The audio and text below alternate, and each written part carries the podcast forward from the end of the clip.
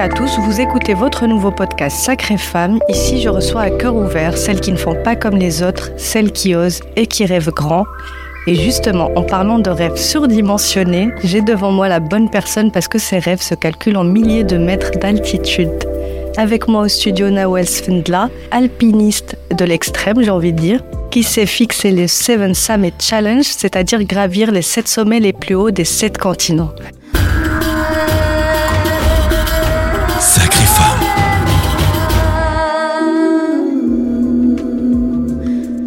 Bonjour Noé. Bonjour Sloa, merci pour l'invitation. Bah, merci à toi d'être euh, là et de nous motiver. Je sens qu'on va être toutes motivées à la fin de ce podcast. Je l'espère. Alors ma première question est basique. À quel moment tu t'es décidé de te lancer dans ce challenge? Alors ce challenge-là a débuté euh, fin 2019. Pour être complètement transparente, ça a été une période où euh, j'avais besoin de, de quelque chose de nouveau, de stimulant, qui sort un petit peu de, la routine que j'avais, de ce que je faisais de mon temps de libre, etc. Et euh, surtout, je sentais qu'il y avait un manque d'épanouissement à 100% en tant qu'individu, en tant que femme. Et euh, j'avais besoin de me recentrer sur moi-même et, et voir ce qui se passe pour pouvoir euh, mieux avancer, on va dire.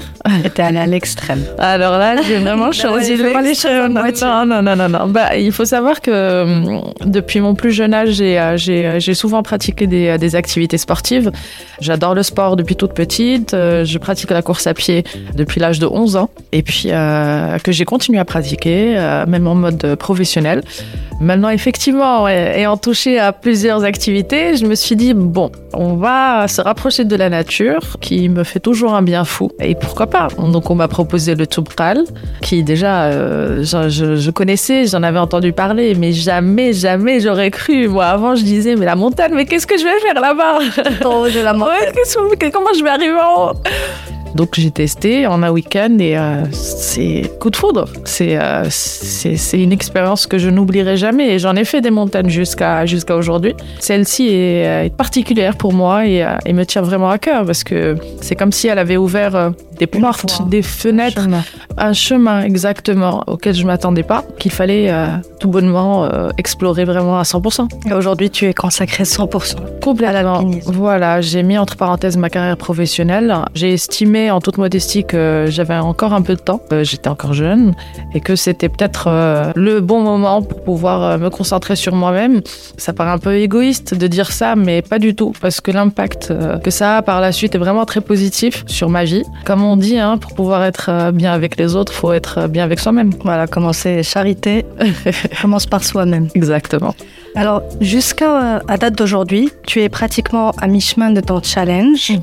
puisque tu as grimpé au sommet du Kilimandjaro, le toit de l'Afrique, avec ses 5895 mètres d'altitude, la Concagua en Amérique du Sud, 6962 mètres, le Mont Elbrus en Europe, 5642 mètres, et dernièrement, une tentative pour le Manaslu en Himalaya, mais qui n'a pas abouti. On va en reparler plus tard, Mhm. parce que je pense que c'est un épisode...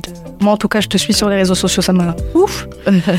Et évidemment, pour tous ces sommets, la- les conditions physiques sont indiscutables. Mais moi, j'ai vraiment envie de pointer du doigt les conditions mentales, Mhm. la force du psychique. Alors, je vais y aller. On va commencer par, par le commencement. Moi, j'aime parler d'évolution. Comme on le sait, dans n'importe quel domaine, le mental est très important. Il faut savoir se maîtriser face à une situation à risque, face à un nouveau challenge qui sort un petit peu de ce qu'on sait faire. Et ça a été mon cas. De façon générale, euh, je peux dire que mon mental s'est forgé encore plus. Et c'est très très important parce que euh, en montagne et surtout en très haute altitude, il y a des facteurs extérieurs euh, qu'on ne peut pas contrôler. La nature, tout simplement, on ne peut pas la contrôler. C'est impossible. Euh, donc il y a des conditions qui, peuvent être euh, très difficiles et qui peuvent jouer sur le mental, comme j'ai pu le vivre dans pratiquement, je pense, hein, chaque sommet que j'ai fait, il s'est passé quelque chose.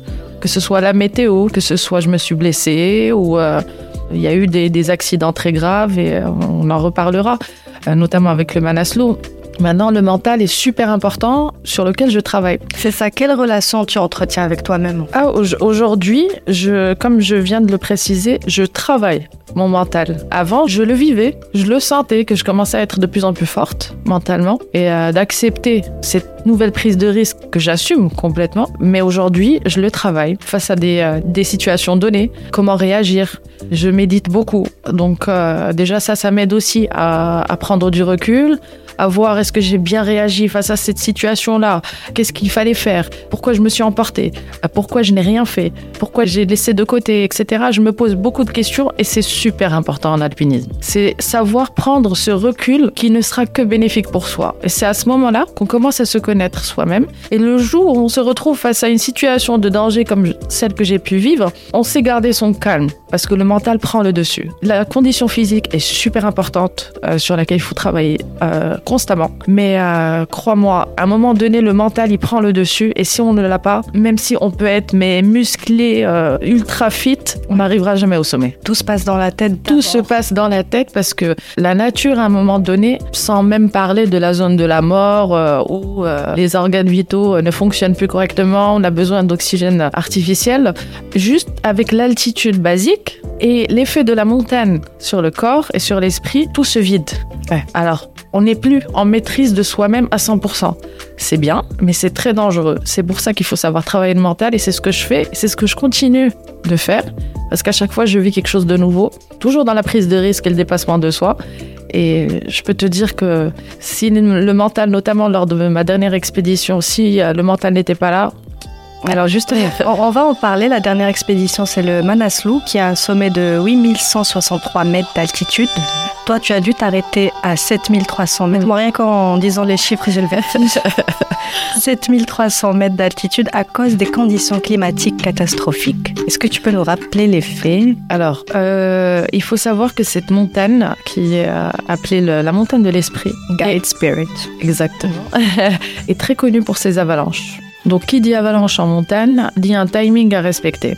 Ce qui s'est passé, c'est que cette année, peut-être que c'est les effets un petit peu euh, de, de l'après-Covid, il y a eu beaucoup plus de monde que prévu. Il y a aussi les effets du réchauffement climatique, ça a été une catastrophe. Alors comment te dire, je pense que sur un mois, on a dû avoir deux jours avec un ciel bleu. La pluie euh, et la neige constante, surtout la neige, ce qui fait que les chemins étaient mais euh, pas très clairs à un moment donné. Quand bien même les routes étaient tracées, les cordes étaient posées, il y a eu beaucoup de morts. Il y a eu beaucoup d'avalanches, encore une fois, dû au réchauffement climatique, dû à, au grand nombre. Et toi, tu étais au centre de tout ça? J'étais au centre de tout ça. Et en fait, c'est là où ça rejoint un petit peu quand on parlait de mental. Le fait de savoir se maîtriser dans des situations à risque. Ne pas paniquer. Ne pas paniquer. Quand je sais que je me lève, je sais que je finis de prendre mon petit déjeuner, je vais partir pour ma deuxième rotation d'acclimatation et j'apprends qu'il y a eu des morts. Il faut vraiment avoir euh, les reins et les reins solides. les reins solides pour pouvoir euh, se dire ah, il y a des morts, je monte quand même. C'est un travail euh, qui va continuer parce que ça a été euh, une de mes plus belles expéditions, mais ça a été la plus dangereuse et je suis très très fière euh, d'une chose en particulier. C'est euh, de ne pas avoir laissé mon ego prendre le dessus et me dire je veux continuer, non, j'ai payé. Quoi qu'il en soit. Quoi qu'il en soit, voilà. Non. Non, non, non, non. Je fais confiance aux, aux- aux professionnels sur le terrain. Je vois qu'il y a eu beaucoup de morts. On a fait trois rotations d'acclimatation au total. Même euh, la descente, la dernière descente, on était obligé de se lever très très tôt parce que ça y est, il fallait quitter la montagne et, euh, surtout, il fallait descendre à 5 heures du matin pour éviter que la neige commence à fondre avec le soleil et euh, éviter une autre avalanche qui avait causé quelques heures auparavant des morts et des blessés. Donc c'est, je pense que j'ai toujours pas digéré à 100% cette expérience-là, mais, mais positivement. Oui, oui. Euh, mais euh, ça a été, euh, ça a été vraiment très intense. C'est comme on est en train de descendre et tu entends les hélicoptères, euh, c'est ce qu'on appelle les rescue heli, qui sont en train de chercher les morts et les blessés. Donc ça rejoint encore une fois le- la force du mental. Psychologiquement, ça doit être quand même assez rude. Ça a été, honnêtement, ça a été très très rude. Je ne vais pas mentir, j'ai beaucoup pleuré, euh, j'ai paniqué. Euh, quand j'appelais ma famille, euh, c'était l'ascenseur émotionnel. Je rigolais, je pleurais, je rigolais, je pleurais. Mais ça a été, ça a été émotionnellement parlant très très marquant, très très dur. On se sent seul à un moment donné. Quel apprentissage précis que tu as eu de, de cette expédition et pas des autres. Honnêtement, cette expérience-là, comme je l'ai dit auparavant, a été euh, très très forte émotionnellement. Et je, je m'étais déjà préparée avant le départ à être ouverte à tout ce que, à, ouverte et à l'écoute de tout ce que je vais remarquer, tout ce que je vais entendre, pour pouvoir apprendre et bien avancer. C'était mon rêve de faire un 8000 mètres d'altitude. Faut savoir que ce sommet-là, j'ai fait le choix de le faire qui sort du Seven Summits Challenge dans le cadre de mon entraînement pour l'Everest. J'avais besoin de savoir comment mon corps va s'adapter à la très très haute altitude et à la zone de la mort. Cette expérience-là, même en m'étant arrêtée à, à 7300 mètres, pour moi, j'ai réussi. Comment j'ai réussi? J'ai réussi mentalement, parce qu'à un moment donné, je ne vais pas mentir, physiquement, ça y est. J'ai perdu du poids, j'ai perdu, je crois, Je me rappelle, je me rappelle kilos. de tes photos que tu avais publiées. Tu étais Ah oui. méconnaissable. Ah oui. Visage brûlé par le froid. Ah, complètement. J'ai perdu 8 kilos, je crois. Je commençais à perdre l'appétit. C'est même pas à cause de l'altitude, c'était vraiment euh, psychologiquement, c'était très très fort à un moment donné. Ce que j'ai appris, honnêtement, c'est que c'est ma force psychologique que j'ai réussi à maîtriser honnêtement face à un risque, un danger. J'ai maîtrisé mon calme. Et en fait, je le, au début, c'est la panique totale, c'est normal. Et c'est comme à n'importe quelle situation dans la vie pour, pour n'importe quelle personne. Euh, quand on est face à une situation qui sort un petit peu de l'ordinaire et euh, de On n'est pas dans sa zone de confort. non, du tout, du tout. Donc, il faut savoir bien, bien maîtriser les choses. Et en fait, j'ai vu une évolution pendant toute l'expédition. Ma force mentale s'est développée, alhamdoulilah. J'en suis très, très, très, très fière. La prise de recul aussi et le raisonnement. Ok, d'accord, j'ai déboursé une grosse somme pour ce sommet-là. Ok, je vois le sommet, il est juste à côté, mais je fais le choix de m'arrêter. Donc, c'est une certaine maturité, une responsabilité que j'ai réussi à développer. Et ça, j'en suis très, très fière. Il faut aller jusqu'au bout, mais savoir s'arrêter aussi. Exactement. Quand c'est euh, contre nature ou que c'est dangereux pour soi, l'idée c'est pas de mourir dans la Non. chose, c'est vraiment d'aller jusqu'au bout et pousser jusqu'au bout. Et là où on arrive, c'est ok. Ah oui, oui, Donc, complètement. C'est une certaine indulgence avec toi-même aussi. Voilà. Tu vas prendre en maturité aussi. C'est ce qui va te permettre de te dire stop, ça y est. Je ne peux pas lutter contre la nature. Ce serait la folie, lui manquer de respect. Parce que vraiment, très peu de personnes peuvent comprendre, mais on se sent tout petit hein, face à la montagne. Vraiment, moi, je deviens comme une petite fourmi. C'est vraiment impressionnant. Ça aussi, c'est une des choses que j'ai apprises euh, euh, tout le long de ce projet-là, c'est respecter la nature. Je ne saurais l'expliquer parce que je suis toujours en train de l'étudier, étant donné que le Manaslu qui m'a fait beaucoup voir, c'était que là, il y a quelques mois. Mais euh, savoir s'arrêter alors qu'on est à côté, il me restait 800 mètres. 800 mètres. Certains, ils me disaient euh, 800 mètres, euh, c'est- rapide. Non, non, non, c'est c'est- c'est 14 heures. Hein. Guys, c'est 14 heures. Crois-moi, ce que j'ai ressenti, c'était incroyable. Pour moi, j'ai réussi. J'avais pas besoin d'aller jusqu'à 8163. Quand bien même, je vais retenter, Inch'Allah. Inch'Allah. Mais toujours avec la même maturité. Et alhamdoulilah, grâce au Malassou, ça s'est beaucoup développé. Alors en parlant de retenter, je pense que ces expéditions coûtent très très cher. Ah oui.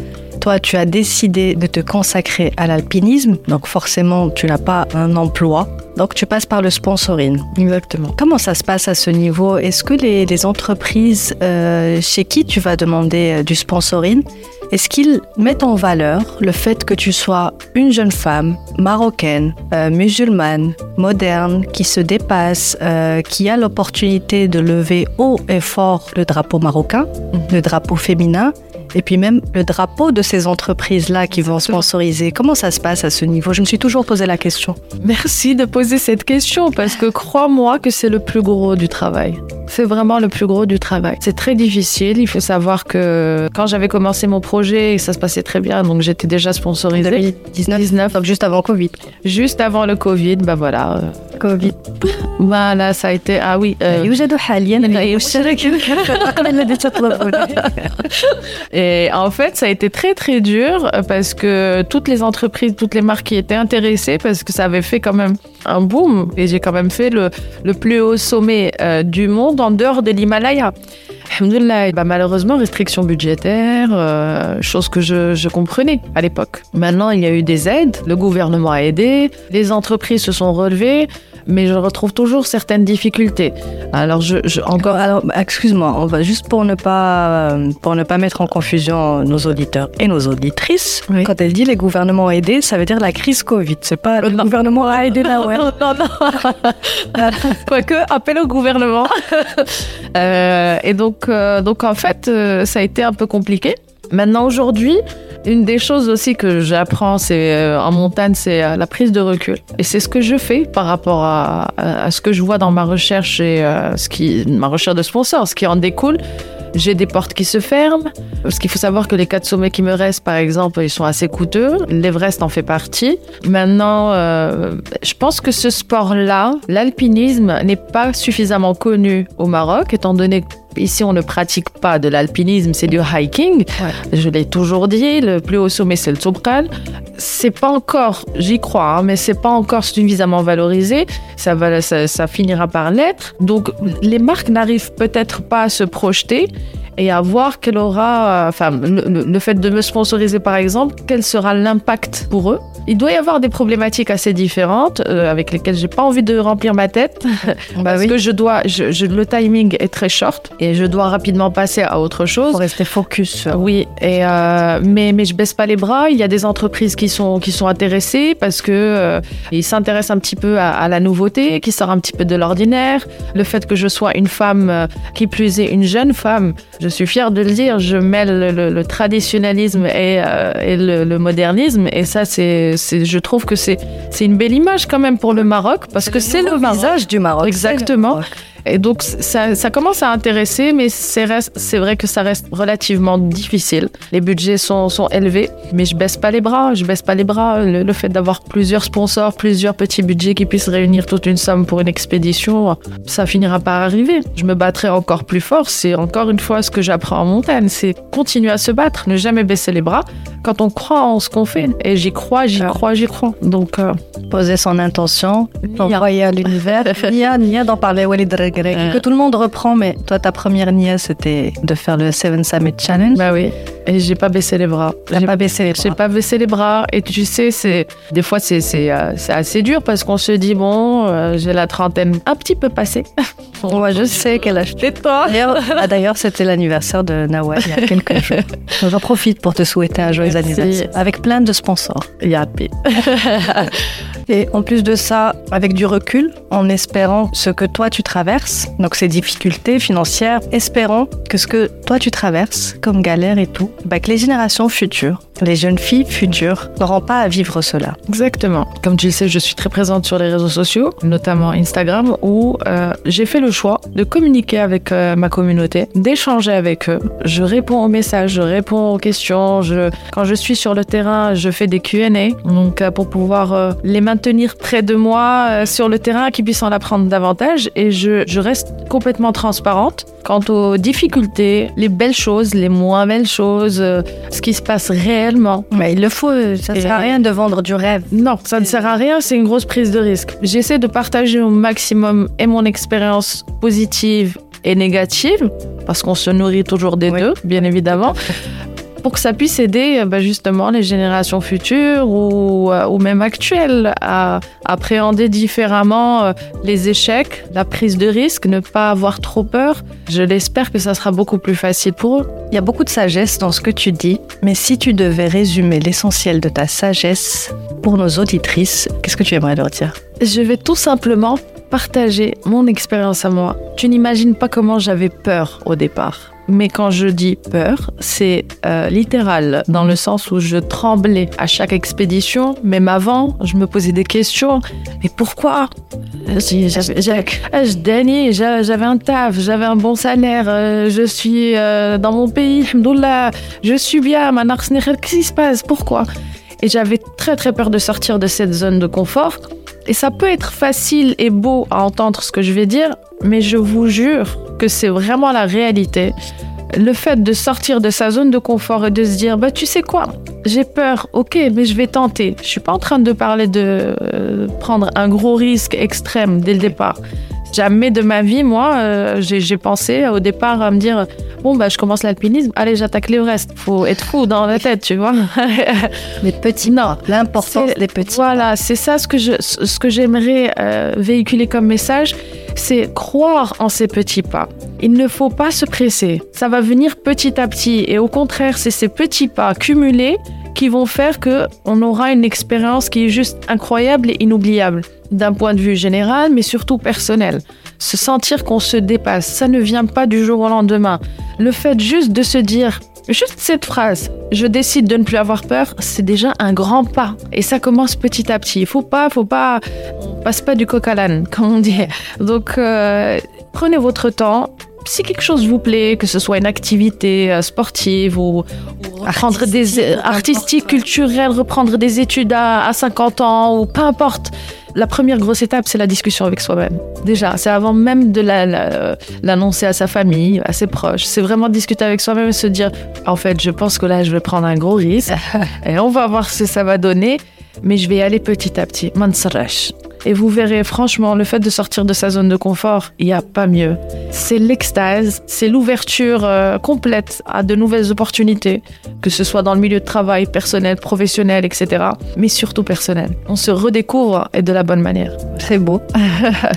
tu as l'air d'être euh, un parfait couple avec toi-même. Ah oui. Ah, je suis amoureuse de moi. Mais il le faut. Il le faut. Et j'ai mis du temps. J'ai mis du temps. Ouais, mais alhamdoulilah, je cherchais cet épanouissement. C'est pour ça qu'aujourd'hui, je sais pertinemment que je ne regrette absolument pas les choix que j'ai pu faire. Et je continuerai à prendre des choix dans cette direction-là, Inch'Allah. Et que tu vas dépasser tous les freins, notamment. Parce qu'il y en a encore. Oui, il y en a encore. Bien sûr. En fait, j'ai envie de dire là, tout ce qui est mental et physique, c'est toi avec toi-même. Oui. En revanche, si l'environnement extérieur peut aider, c'est vraiment en partageant Oui. ton histoire, Mhm. ta volonté, tes rêves, et puis aider à, je vais en reparler, au sponsoring. Oui.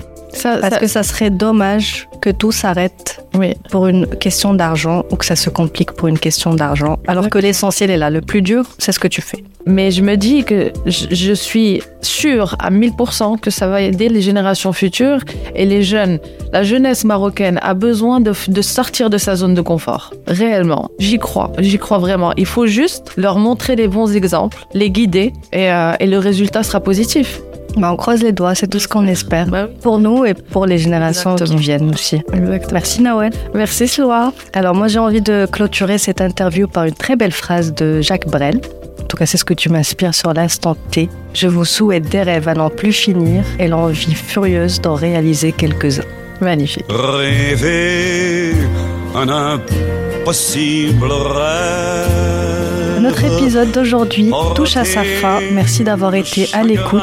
En cette semaine symbolique pour la femme, nous vous avons proposé quatre épisodes. Dorénavant, on vous donne rendez-vous le 8 de chaque mois autour d'un échange sans paillettes avec une sacrée femme.